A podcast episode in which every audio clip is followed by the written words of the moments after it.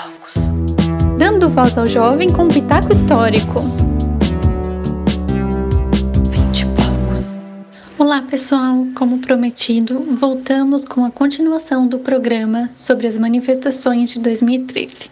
Eu espero que vocês tenham curtido a primeira parte da conversa e que vocês gostem da continuação. Vinte e poucos.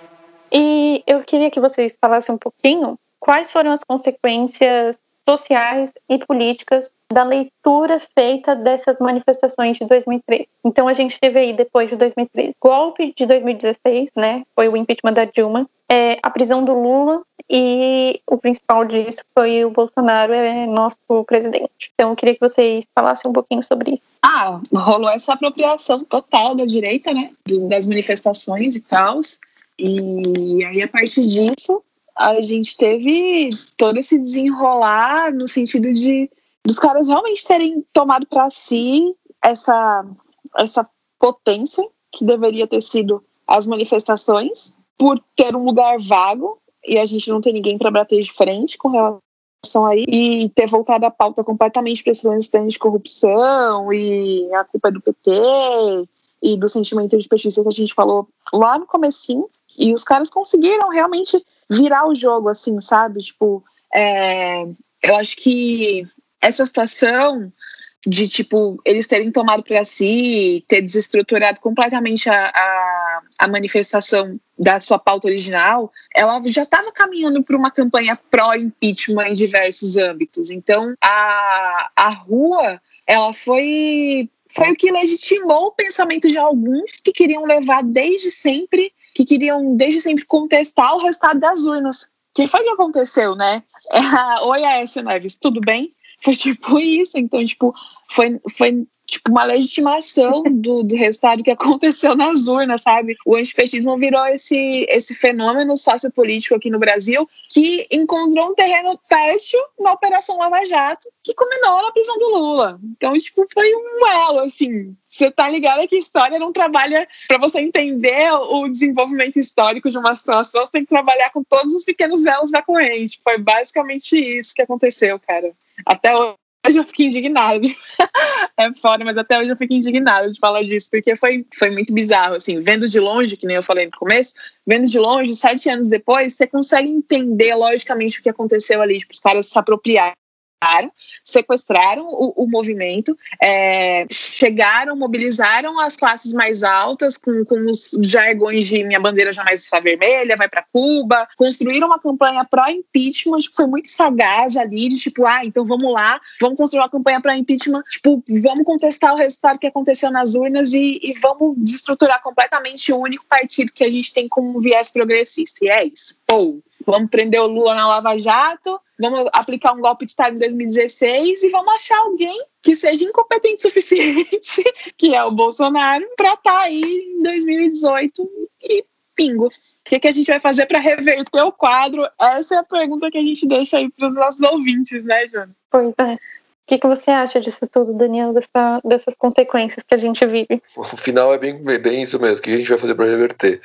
Agora, primeiro que assim, é isso que ela, essa coisa do, dos elos, não sei se são historiadoras, mas essa ideia dos elos para se, se contar uma história é a coisa do contexto. É, eu acho eu acho que é por aí. Muita coisa aconteceu. É difícil fazer uma análise assim, mas eu acho que tem algumas coisas que dá para ser pensadas. Tipo, enfim, havia um 2013 houve um buraco, um hiato, e esse hiato foi ocupado. A, a rua é, à esquerda enfim, tem que fazer sua autocrítica aí, ouve o porquê disso. São diversas questões, né? E até hoje é, a rua ainda é uma disputa que não foi, que está longe de ser ganha. E, aí eu cobri, assim, então, para contextualizar essa questão da, da rua, eu cobri o ele não, né? Tipo, no domingo, se eu não me engano, foi gigantesco e tal. E aí, no, acho que foi no outro domingo, e, é, que, contextualizar, né? O ele não foi o. Uh, é, a esquerda, as mulheres, lógico, ali no, junto com a esquerda e tal.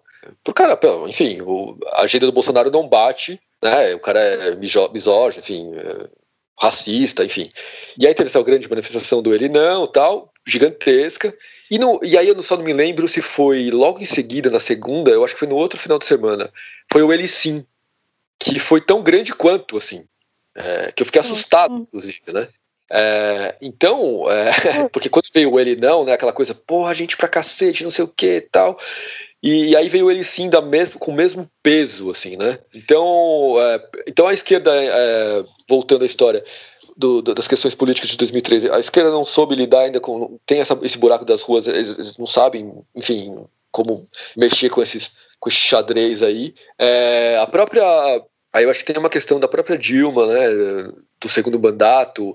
É, lógico, teve a coisa do AS de você querer a recontagem de votos, aquela história toda, não sei o que lá, que, enfim. Só que assim, é, quando você perde a, a Dilma teve acho que 3 milhões de votos a mais, uma coisa assim que ele. E foi uma votação razoável, assim, né? Enfim, foi, foi apertada, mas ela teve tantos milhões de votos, assim, tanto que ganhou a eleição. Só que aí, quando você. Eu lembro bem que ela, quando você começa a agenda, a Dilma começa o segundo mandato, ela inverte a agenda, né? Ela pega a agenda, praticamente a agenda do PSDB e coloca para rolar. Então, e aí ela perde toda a base da rua. Por exemplo, o Bolsonaro tem esses 30% que não vão largar dele. 25, 30. 25, é que ela já, tinha, ela já tinha o Temer ali, né? Urubuzando. Então, é, ela, ela, já, ela, ela já ela sofreu essa pressão. Sim, mas ela perdeu é, com, com, a inversão da agenda dela, isso é um fato, ela inverteu a agenda. Sim, sim, sim com essa inversão ela perde o, a sustentabilidade dos votos que ela tinha da, da com esquerda. certeza. Ela chega a bater 8%, 10% de aprovação. Aí, para um golpe, o que aconteceu, foi fácil. Eu achei que a gente achava que ia ter uma resistência maior, a hora que você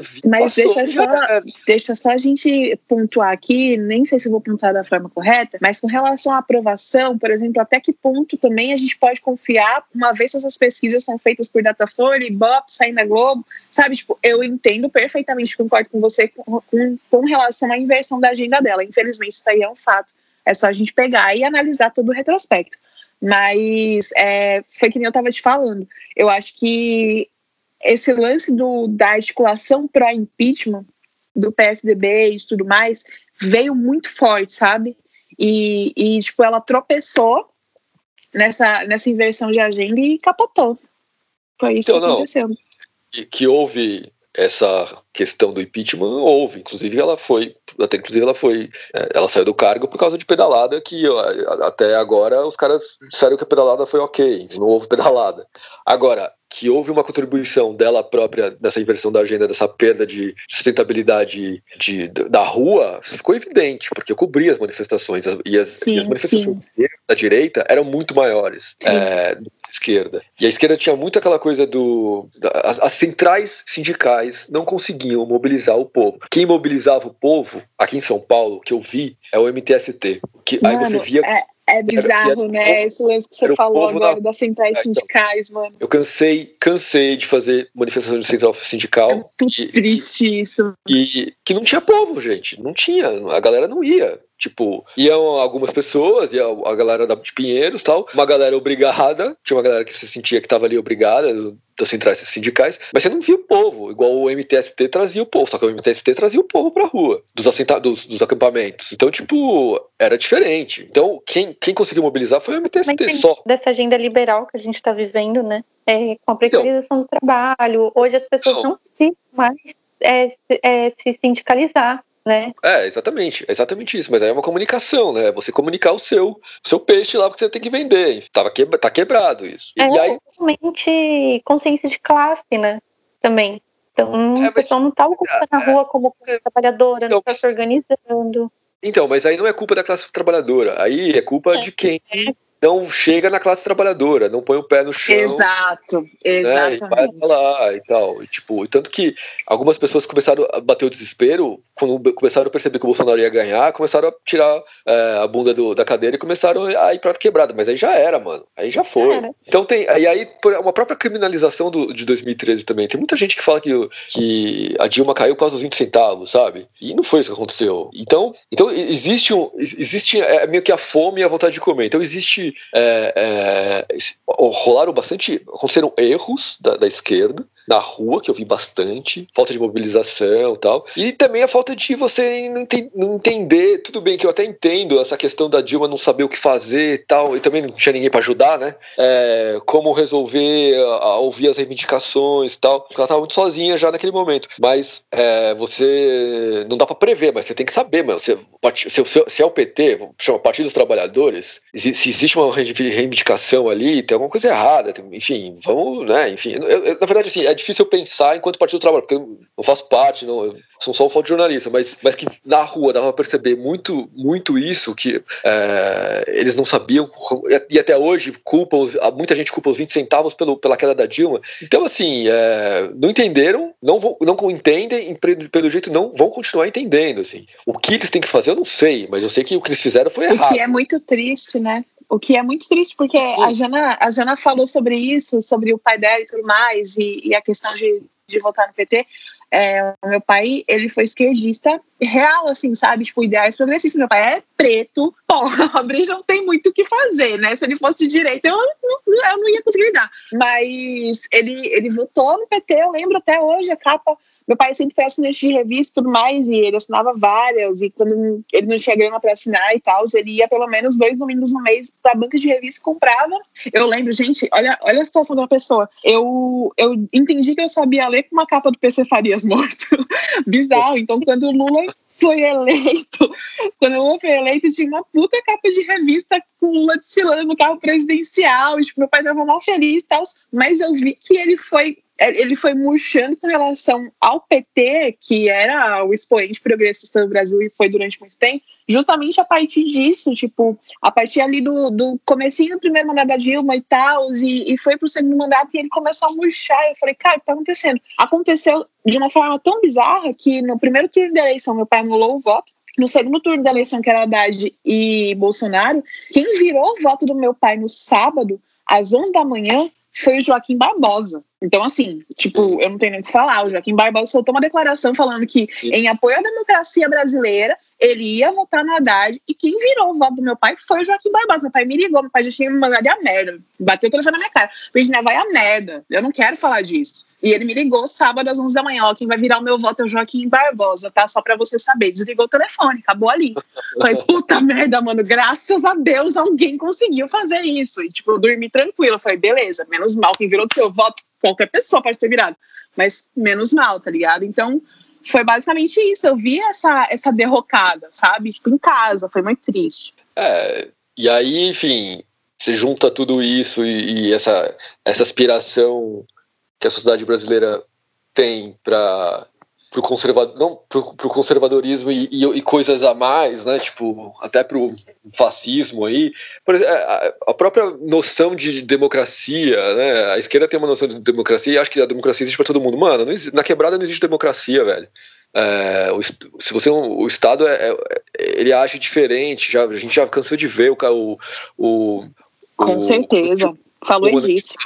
O comandante da rota, esse ano passado, se eu não me engano, falou que, ele, que a polícia tem que agir. A polícia age de uma forma nos jardins e age de outra na quebrada. Porque, a, porque o, o, existe um dialeto na quebrada. E, mano, falou um monte de absurdo, assim. Não, é, então, é nítido quando a gente pega a gente, a gente pega uma situação de resolução de conflito. Quem chama a polícia nos jardins para resolver uma situação de conflito entre vizinhos? E quem chama a polícia na quebrada para resolver um conflito entre vizinhos? Então a gente tem a militarização da quebrada, a, a, a criminalização do território da quebrada, mas a gente não tem isso nos jardins, sabe? Então, tipo, as diferenças são gritantes, velho. É, é, o, é ver o PM Barueri, Barueri ali, quando ele foi, a, a, polícia foi chamada, porque parece que o cara tava agredindo a esposa tal, e é, não foi em Barueri, foi uma cidade ali perto. Alphaville, não foi? Alphaville, acho que foi isso. E todo o cuidado que o PM tem, é, o cara xingando ele, e o PM ali, sabe, meio que... Você imagina isso na quebrada? Você não imagina isso na quebrada, mano.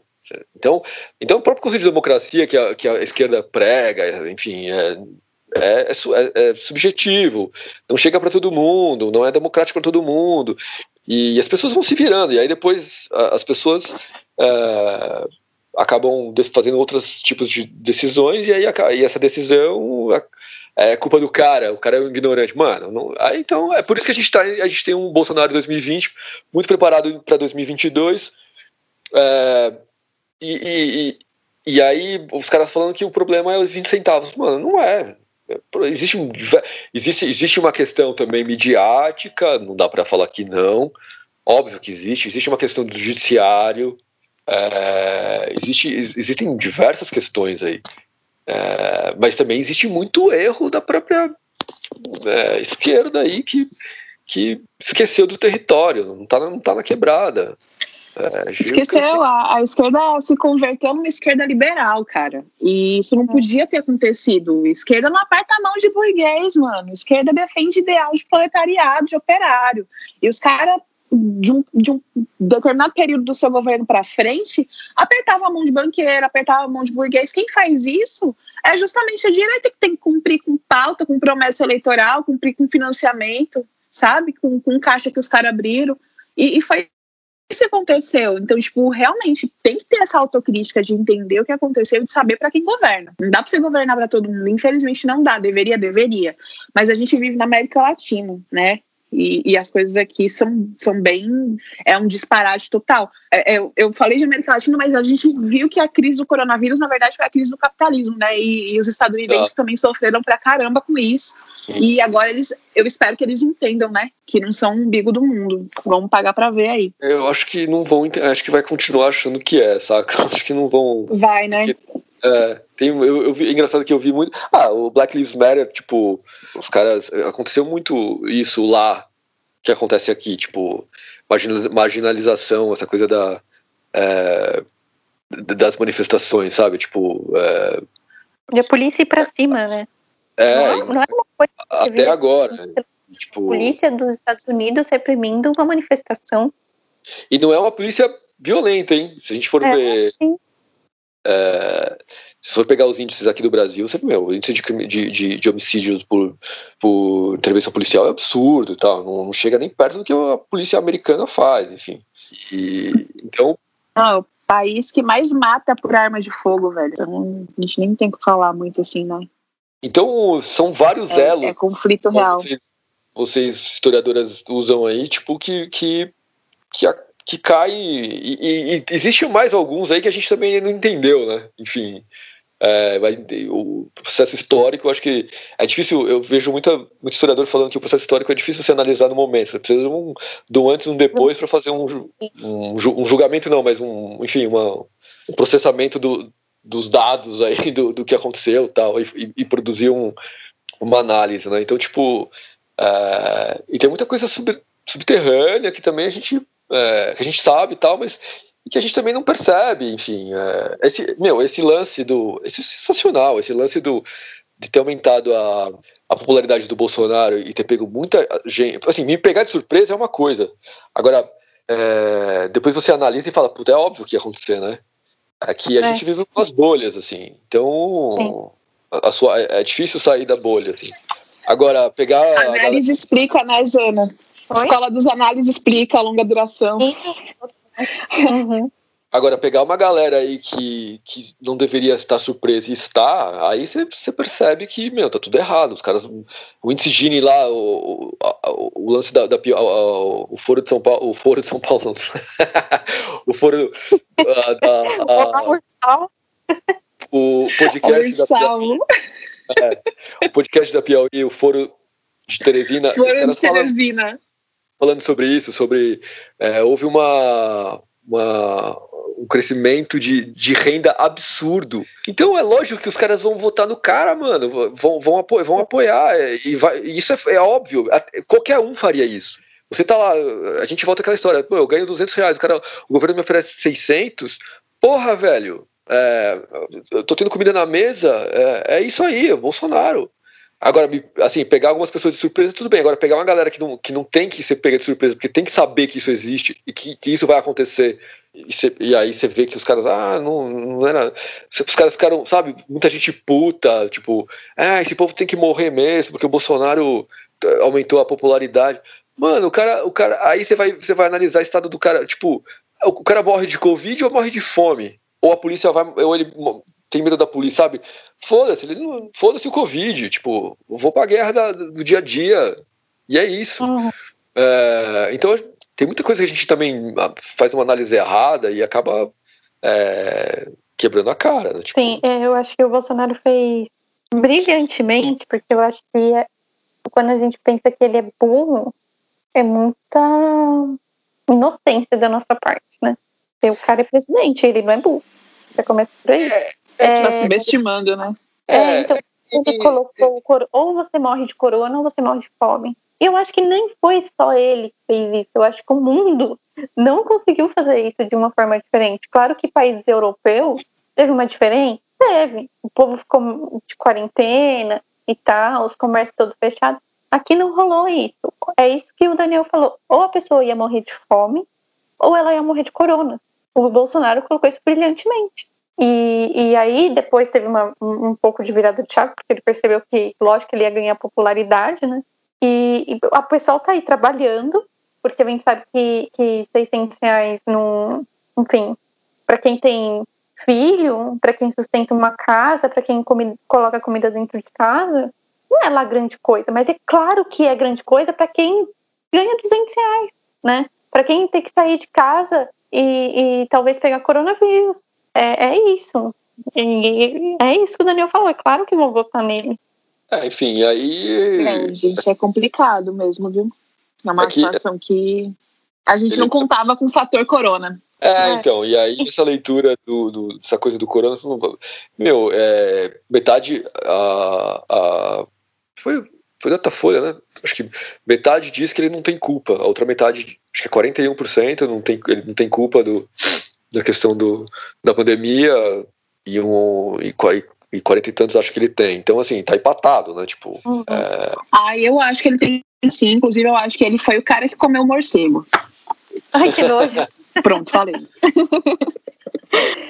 É, não, que, que, que, que, é um projeto genocida, é, não, não é? Tipo, o cara é um genocida. Ah. Tipo, só que é, é, existem outras demandas tão fortes dentro do, do, do, Brasil que, que ele acaba deixando, para algumas pessoas, ele, acaba deixando de ser genocida, assim, né? enfim.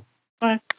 Não, é, e, e o, o, propósito do genocida dele é muito engraçado, porque agora a gente está vendo explicitamente, por exemplo, eu tenho, eu, eu busco focar as minhas leituras e a maior parte dos meus estudos nos povos indígenas e tenho tentado focar, focar nessa situação.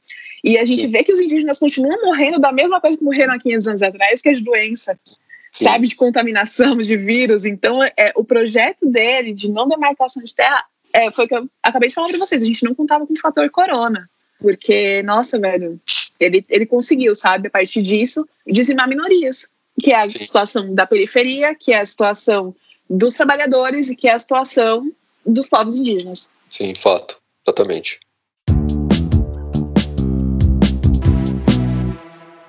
É, como que vocês veem, tem alguma diferença, assim, é, da população se manifestando pós-2013? Teve, é, ou continua algum, a mesma coisa, assim? Eu acho que é, 2013 foi engraçado que em 2013 as pessoas estavam juntas e pós 2013 se separaram. Vai, dar uma forçada de barra, assim, né? Porque você pensar que o MPL, junto com uma galera que eu, que eu vi, não, não são. Não, não são não, não batem da mesma pauta, tipo, são pautas diferentes, mas estavam na rua juntos.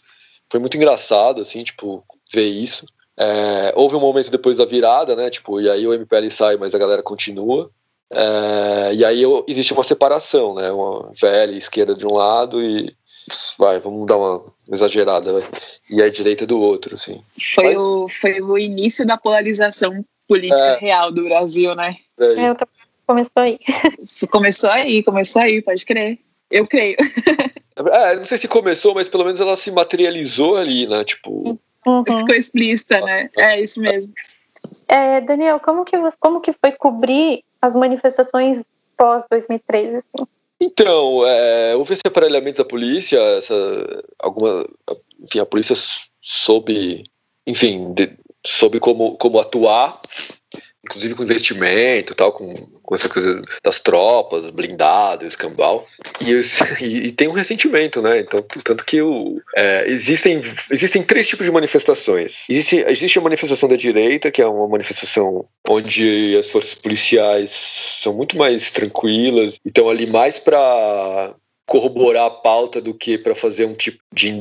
Estão mais ali endossando a pauta do que fazendo algum trabalho de Estado, de, de proteção à manifestação, enfim, à, democracia, para que a, para que a manifestação ocorra, enfim. Existia um protesto a, a, da esquerda, essa esquerda mais partidária no sentido de, tipo, é, movimento social e movimento sindical e, e partidos de esquerda, onde a polícia vê de um jeito diferente, mas ainda assim eu percebo que é, Ainda é um pouco, é um pouco mais suave, a polícia não atua igual atua os autônomos, que eles se autotitulam, né? Enfim, porque aí tem uma terceira vertente aí, é, que uma vertente mais anarquista, é, antifascista tal. É, e aí a polícia e a polícia ali é, ali é diferente. Dá para perceber que existem então esses três tipos de de análise de, de como o Estado vê assim, a, as manifestações. E você acha que teve uma mudança da mídia é, na posição de, de colocar os fatos depois de 2013? É, falar da mídia é difícil, né? Porque falar de dentro, assim, é meio complicado, mas é, mas é aquilo. Às vezes, eu acho que talvez tenha uma agenda liberal aí, ficou muito claro, né?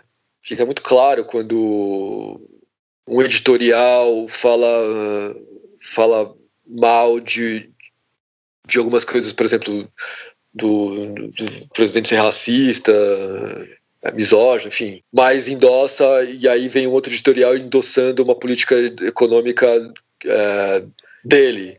É quase uma esquizofrenia, que não existe, não é esquizofrênico, é fato isso. Tipo, então é aquela coisa, tipo, ah, ele é, ele é um, ele é isso tudo, mas ele, se ele fizer essa política econômica, a gente endossa. Não quer dizer que as coisas não sejam cobertas, as coisas são cobertas, mas é, algumas é que não existe uma regra. Algumas manifestações são bem cobertas, outras nem tanto. Algumas manifestações ficam, fica claro a diferença de cobertura, outras nem tanto. Quando talvez quando tem um alinha, alinhamento aí de de questões econômicas, talvez é, se existe um apagamento. Por exemplo, o MPL, o MPL nunca, nunca sempre tem um problema. Né? Tipo, a cobertura, cobertura de veículos do, que os veículos fazem do MPL é sempre meio complicada, assim, não é tão simples. É, porque tem essa coisa da vida que a vidraça vira é mais importante, né? Então, ao invés da história que está sendo escrita ali no momento. Mas é, eu acho que não sei se mudou. Eu acho que mudou, assim, mudou, porque as pessoas aprendem a, co a cobrir, que em 2013 foi aquela maluquice, veio a mídia ninja de dentro, cobrindo ao vivo tal. E aí as pessoas aprenderam um pouco com isso também. E... Mas é sempre, também, é sempre uma cobertura enviesada, né? Sempre tem um, um viés complicado aí. Sim. É, é, como historiadora, eu sempre digo aqui e na vida, nós nunca somos isentos, e você, como fotojornalista, sabe muito bem disso a gente sempre carrega nossas vivências, nossos fatos, nossas Sim. crenças juntos e isso vai refletir no nosso trabalho. Nós, como, como acadêmicos, como professores, você como jornalista, isso é impossível, né? Não, não tem como. Imagina uma grande empresa como a Globo, como a Record. É lógico que isso vai refletir no que elas vão passar, né? Sim. É... Mas ao mesmo tempo é, é louco, porque às vezes existem profissionais que eu, que eu conheço dentro de, de algumas mídias e que são super íntegros e super corretos e, e, e tentam mudar um pouco isso também, assim. Mas é, que a gente tem uma visão, o que eu não posso deixar é essa visão sobre me sobressair numa cobertura de, de qualquer tipo de, de história que eu vou, que eu vá contar, né?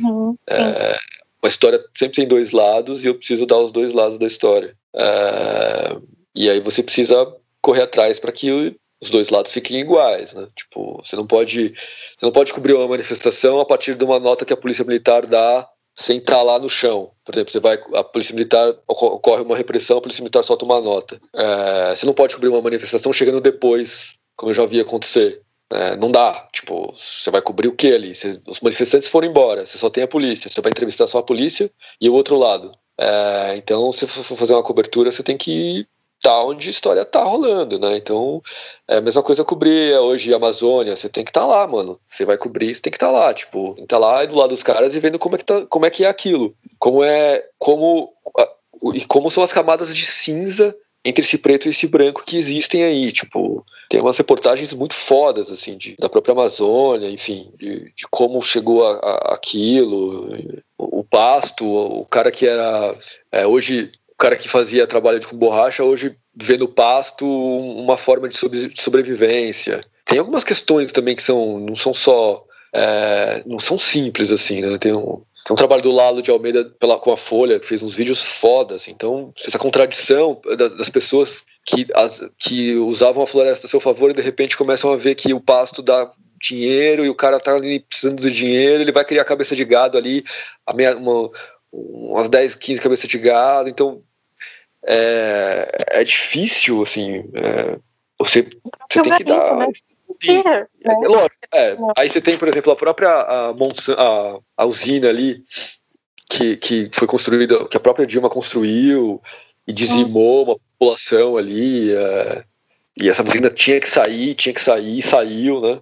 É... Um exemplo claro disso, de tipo assim, foi Brumadinho é, Brumadinho ocorreu aquela tragédia toda e matou centenas de pessoas e foi por uma empresa privada. E sim. no outro dia perguntaram para as pessoas: é, você voltaria a trabalhar na Vale? E a pessoa falava: claro que sim. sim. Eu, eu ganho dinheiro, é o meu ganha-pão, sabe? E, e, sim, matou muitas pessoas, matou, mas é, é onde eu trabalhava, né? É onde é, a economia quando... da cidade girava, né? Exato, exato. E aí falta essa alternativa, que não, ninguém é. dá essa alternativa. E aí as pessoas seguem o jeito que tem que sobreviver, enfim. É, agora, acho que uma pergunta mais para a Virginia. É, antes de eu fazer a pergunta, eu já vou aqui esclarecer que a história não trabalha com, com projeções futuras, tá? Mas é só, eu só quero uma análise mesmo. Como que vocês enxergam o cenário político brasileiro para os próximos anos? visando que temos um fascismo crescente e uma ascensão da extrema direita. Num contexto geral, Jana, eu estou muito esperançosa, principalmente por conta do caso da Argentina. Uhum. Mas também, se eu for levar, assim, tipo, eu levo muito em consideração os nossos países vizinhos, porque a gente está dentro de um continente, ainda que o Brasil esteja apartado aí da América Latina por diversas razões, é, eu acho que uma situação acaba puxando a outra. Então eu tenho, eu tenho tentado me manter muito positiva por conta disso. Acho que a, a questão da Argentina tem sido bem interessante de acompanhar. É, mas realmente, assim, com relação a gente, nesse momento, foi o que eu te falei antes, eu não consigo enxergar uma figura política, porque, cara, é, é muito louco, né? A, a esquerda, ela sofre de um problema que é o personalismo. Então, se você vê, a direita, ela não se agarra tanto como a gente, por exemplo, se agarra ao Lula. É, a direita não se agarrou ao FHC, o FHC passou. A direita não vai, se, se eles descolarem, se eles arranjarem outra pessoa para substituir o Bolsonaro com as mesmas características de uma agenda econômica, porque o que pauta a gente é uma agenda econômica neoliberal que é a agenda econômica estadunidense. Então, se os caras descolarem outra pessoa que, que vai manter essa agenda econômica neoliberal, eles não vão se agarrar ao Bolsonaro. O Bolsonaro passou. Mas a gente está ali agarrado a uma figura que é o Lula. Então, a gente, eu, eu sinto meio que isso, eu posso estar errada, e, e gostaria de estar, mas eu sinto que a gente sofre muito desse lance do personalismo, né? A gente se agarra às figuras políticas da esquerda e enquanto a gente não encontrar alguém com as mesmas características, a gente não, não solta. E a gente precisa entender que isso não, não é assim que funciona, sabe? Tipo, não dá para você querer um novo Lula. Não vai acontecer. E pedir para o Lula, um senhor de 78 anos, se, se, se candidatar e fazer e, e, desfazer, na verdade, o mal que foi feito em quatro anos, na verdade, em quatro não, né? O mal que foi feito em, em a gente pode dizer aí, seis anos desde o golpe. Não, não vai ser possível. Eu acho que é um fardo muito pesado. O cara já fez o que tinha que fazer, errou o que tinha que errar, acertou o que tinha que acertar. Então, de verdade, assim, eu não sei. Essa pessoa ela não vai brotar do chão e falar, eu sou novo, tô aqui e, e, sabe, tipo, sou a personificação da esquerda. Não, essa pessoa não vai brotar. Mas a gente precisa entender entender que ver quem está ali disponível, entender quais são as propostas dessa pessoa e entender que é a gente, eleitor e, e, brasileiro e cidadão, que, que deve pautar as tomadas de, decisões, de, de decisão dessas pessoas que estão lá em cima. Não o contrário. É, o jogo é jogar em cima do tabuleiro, que o tabuleiro somos nós. Então, assim, quando o tabuleiro não mudar, o jogo não vai mudar. Então é isso, sabe? Tipo, eu, politicamente falando, eu tento me manter positiva por conta dessa questão de, tipo, talvez a gente esteja caminhando por uma outra situação, mas também eu fico meio com o pé atrás por, por esse isolamento político do Brasil com relação à América Latina. Então, sinceramente, não sei te responder essa pergunta. É, eu acho não dá, que... assim, é, é, uma incógnita real. Uhum. Esse isolamento da América Latina não, não vem só com, com Bolsonaro, né? É uma coisa muito não, é muito antes. E eu falo disso no, no programa da América Latina. É, então, se você se interessou, vai lá ouvir. E é isso, enquanto a gente não se enxergar latino-americano e ver que nós temos muitas peculiaridades em comum, apesar de que o Brasil é um país continental e dentro do Brasil nós temos problemas diferentes, e culturas e povos diferentes, mas nós temos que nos entender como periferia do capitalismo, né? E, e que a agenda econômica, é isso que você falou, que a agenda econômica a gente vai pautar, né? Porque a agenda econômica do Brasil ela não vem para atender brasileiro, pelo contrário, vem para. Pelo contrário, justamente, ela não atende em nada os nossos interesses, em é. nada, em nada, em absolutamente nada. acho que alguns, alguns não, né? A maior parte das veias, da, as veias abertas da América Latina se mantém muito atual no que diz respeito que o que é produzido aqui não fica aqui e nunca ficou, sabe? Precisa ficar. E é isso, cara. Muito bizarro, mas sinceramente eu não sei, Jana, te responder essa pergunta. Eu, vamos, vamos nos manter positivas.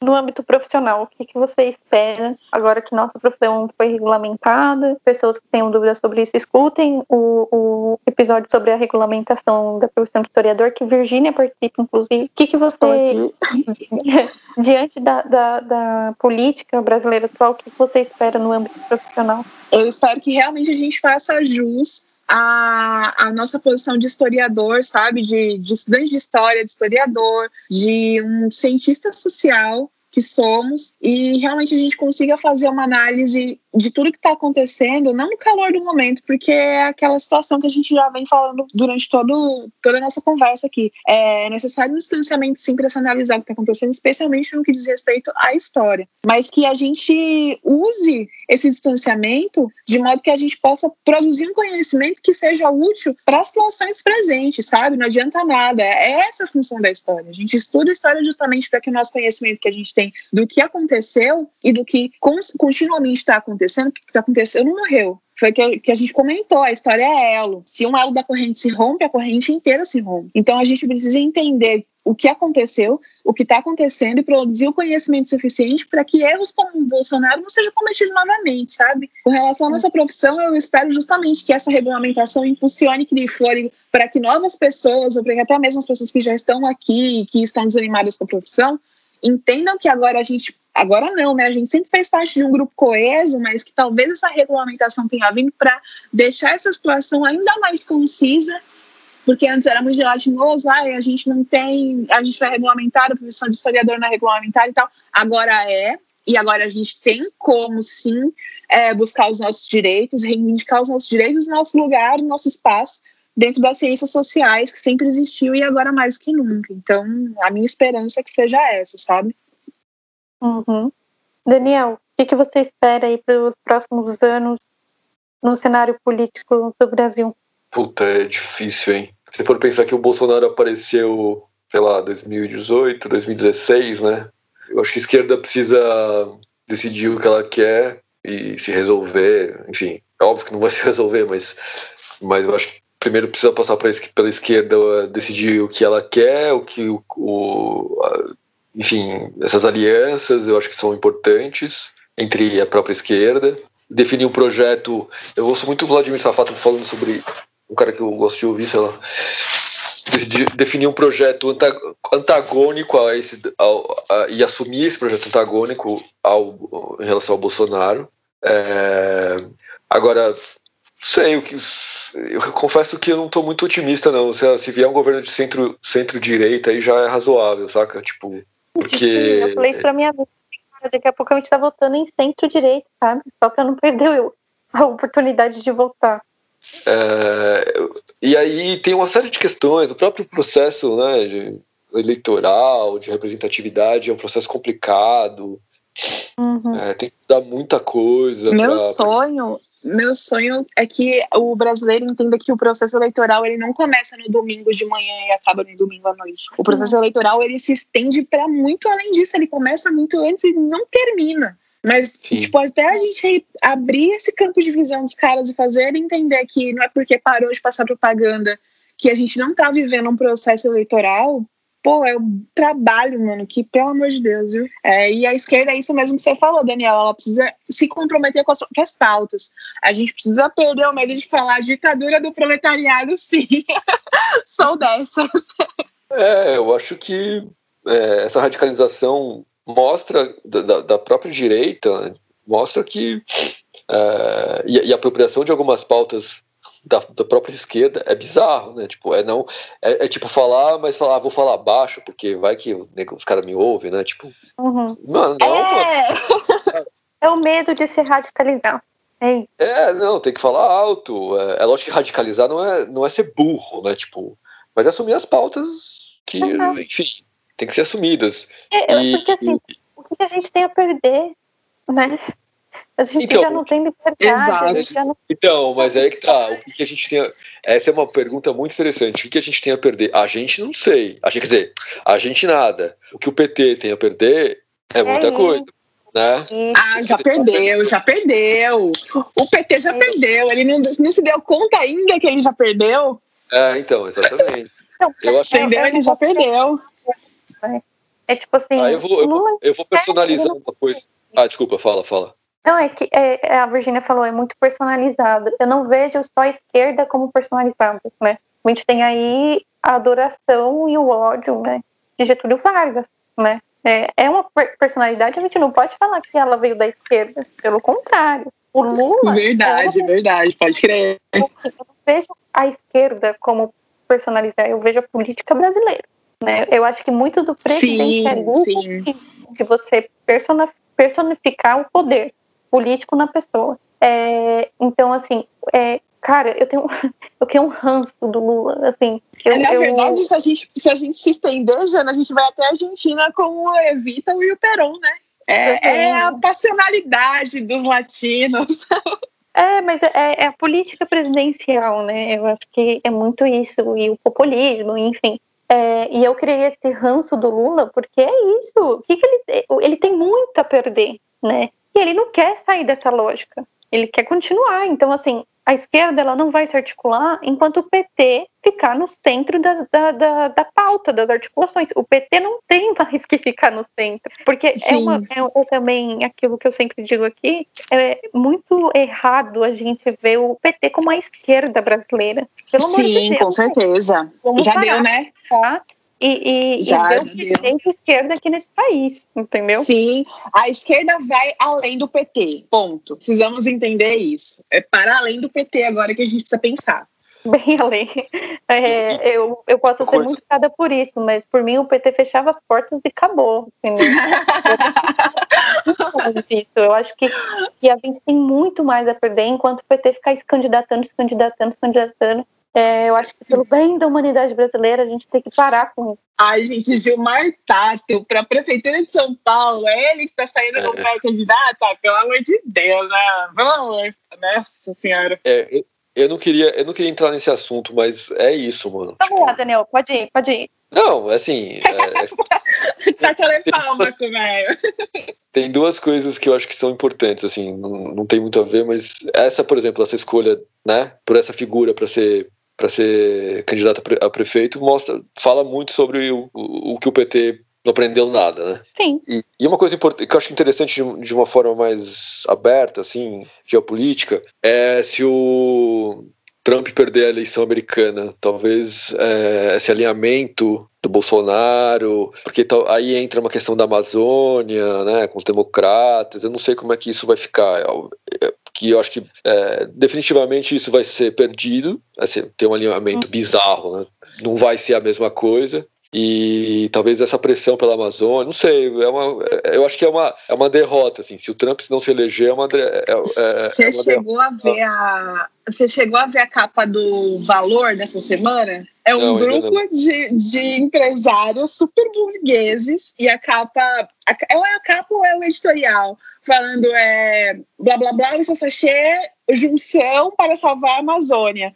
E é tipo uma galera podre de rica que, na verdade, não quer salvar a Amazônia. A gente sabe, é um projeto para salvar a Amazônia, mas não é um projeto, é um projeto de destruição total.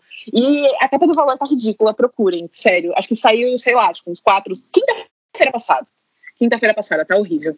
Não, não, sim, que existe uma, essa questão da Amazônia, esse é fato, essa, essa, essa salvação, enfim, é, é bizarra, não, não, existe salvação. Os caras acabaram com tudo, agora vem falar da, da Amazônia, mas enfim. É, mas existe, tem uma agenda aí que, que acho que passa pela Amazônia, enfim, tipo, essa, essa agenda geopolítica que, que, vai, que eu acho que vai rolar, um, não vai, esse alinhamento que tem entre Trump e Bolsonaro, talvez se os democratas vencerem, se, se, se o Trump perder, eu acho que isso não é tão simples para o Bolsonaro assim. O que isso vai significar, não sei, tipo, mas já, já é uma derrota, eu acho, né? Tipo, pelo menos não é, não é o parça do cara que tá lá, né? Quer dizer, se é, que ele se acha parça, se o, né? se, o, se o Trump perder, a gente tem aí uma, uma faísca de esperança, porque é o que eu comentei com vocês o, o, a conversa inteira. É, os Estados Unidos eles pautam a nossa política econômica, é, eles pautam as nossas eleições. Então, assim, tipo, o Biden vencendo não que eu simpatize. É menos pior? É menos pior. Ele vencendo, a gente consegue ter uma esperança aí de uma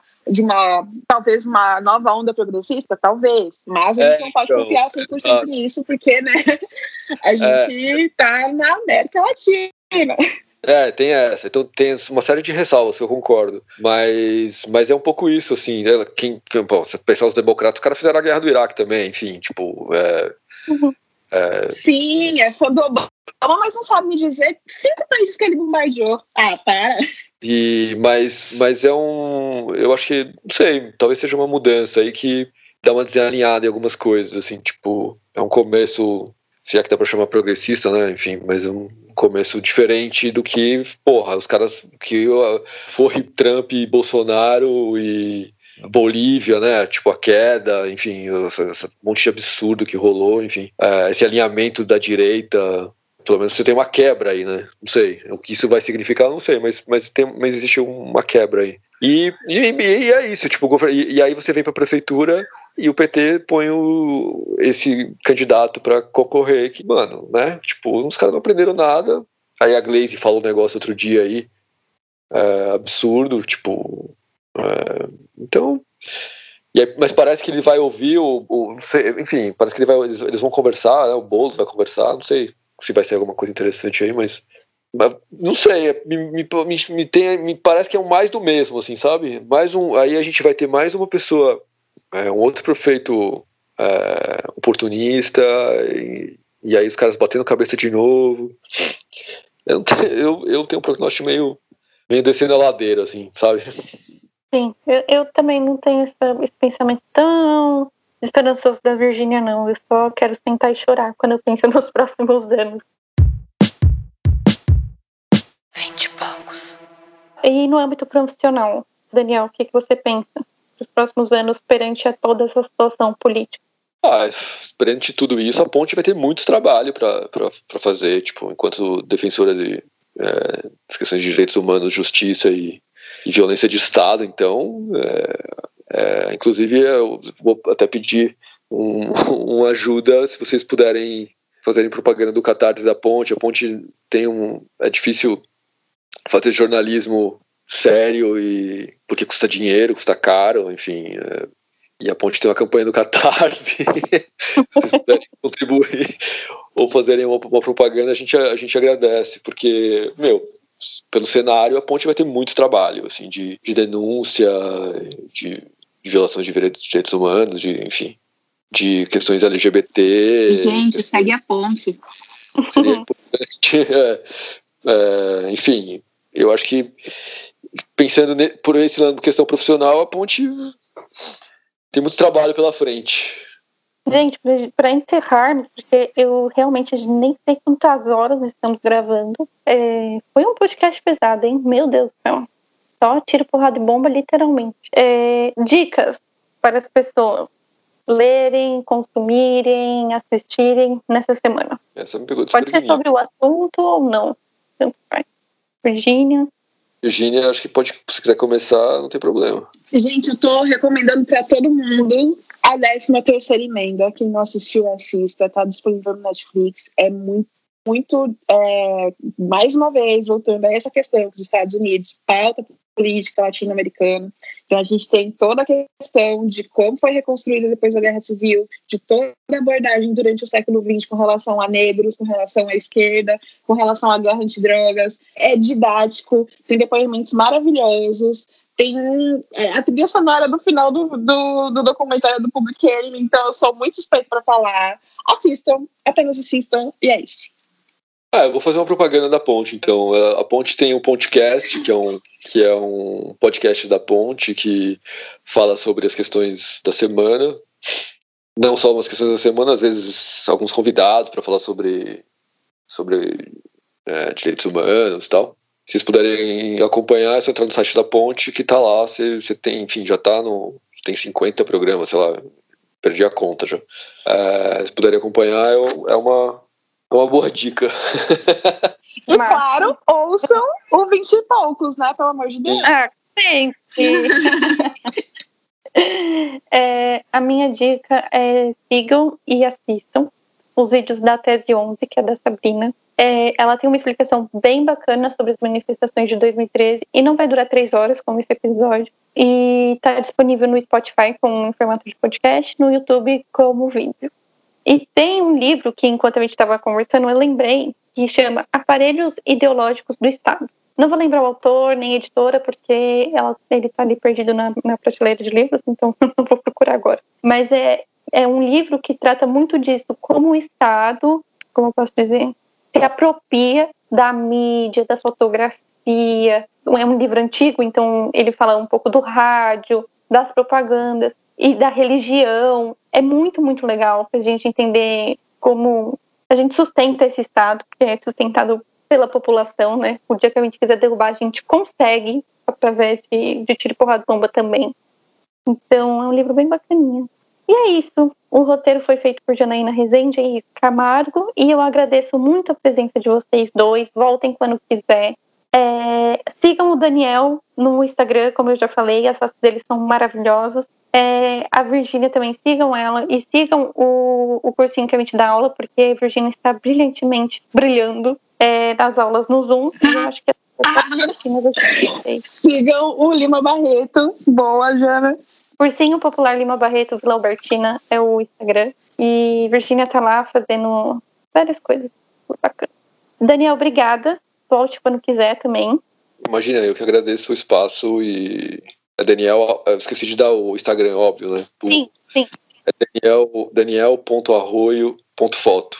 É, é óbvio, né? Esqueci de dar, enfim. Eu vou, eu e... vou deixar na descrição.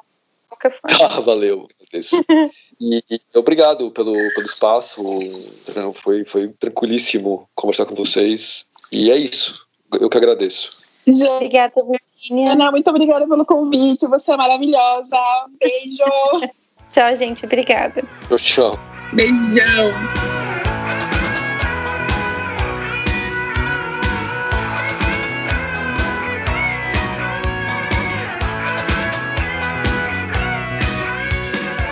Não me convidaram pra esta festa pobre que os homens armaram pra me convencer a pagar sem ver toda essa droga que já vem malhada antes de eu nascer.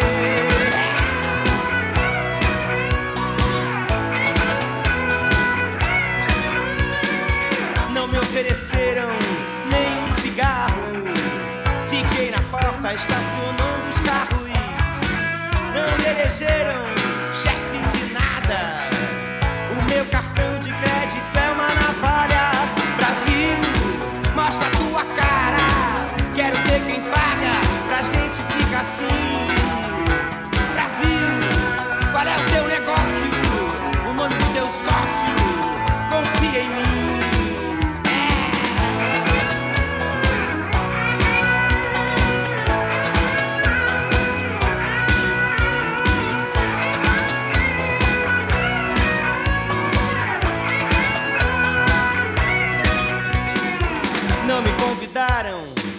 esta testa pobre que os homens armaram pra me convencer a pagar sem ver toda essa droga que já vem malhada antes de eu nascer.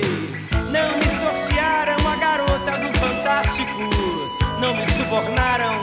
Será que é meu fim? TV a cores na tábua de um índio, programada pra só dizer quero ver quem paga pra gente ficar assim. Brasil, qual é o teu negócio? O nome do teu sócio, confia em mim. Grande pátria, desimportante, em nenhum instante eu vou te